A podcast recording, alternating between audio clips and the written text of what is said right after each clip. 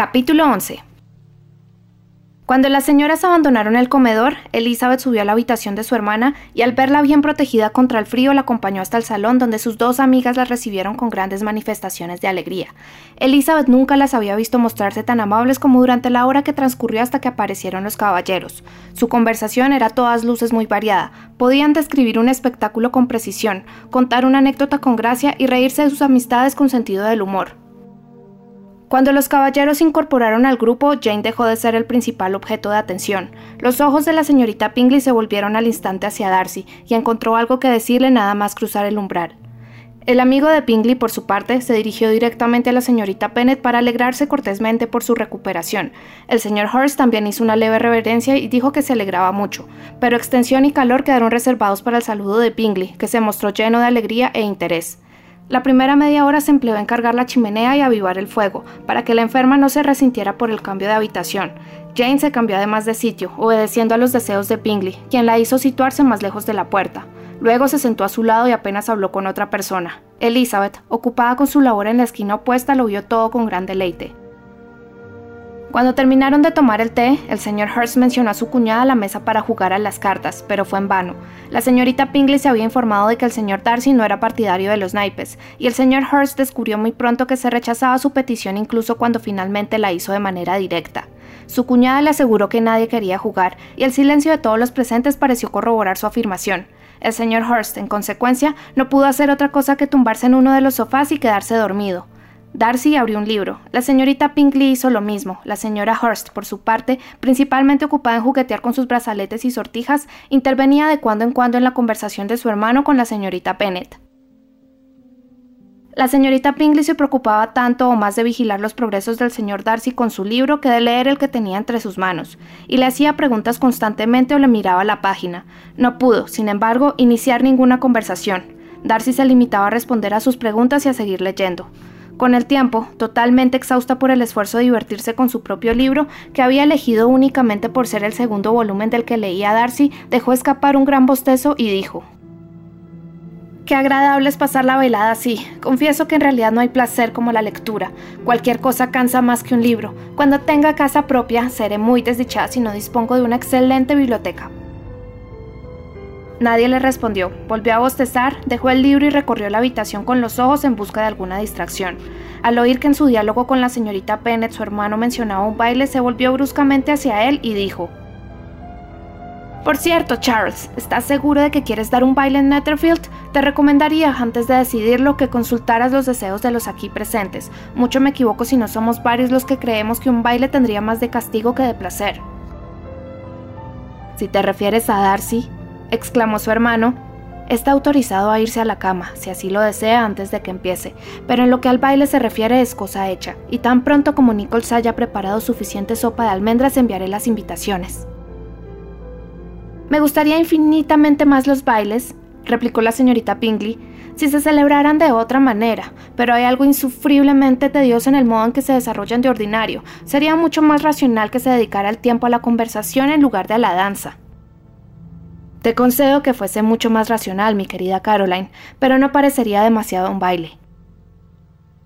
La señorita Pingley no respondió, y muy poco después levantándose empezó a pasear por el salón. Su figura era elegante y caminaba bien, pero Darcy, a quien iba destinado todo aquel despliegue, siguió inflexiblemente concentrado en su libro.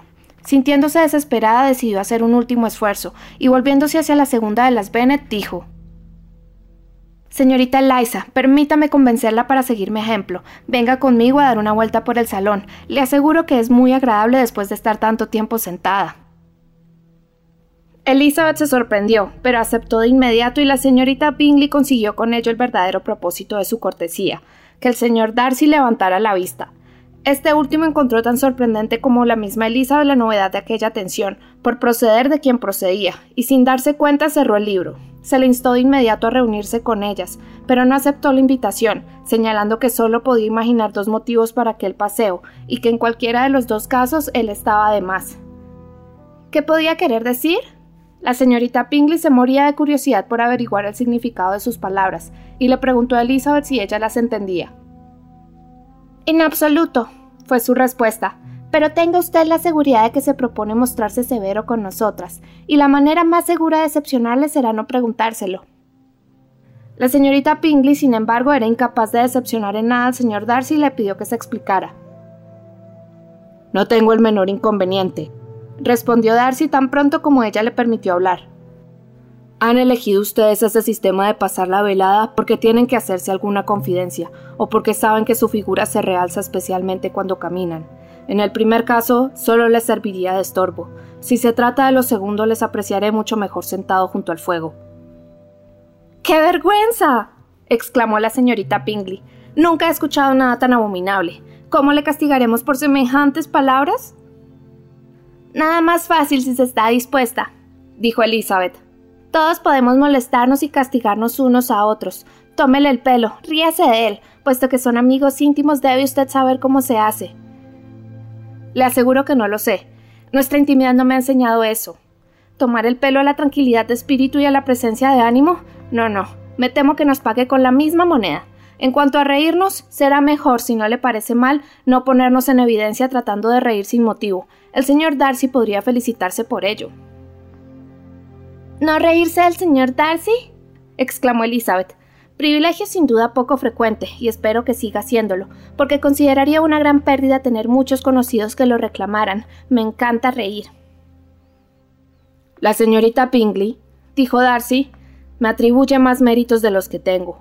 Una persona cuyo principal objeto en la vida sea hacer chistes puede ridiculizar al mejor y más prudente de los hombres, más aún las mejores y más prudentes entre sus acciones. Cierto, replicó Elizabeth.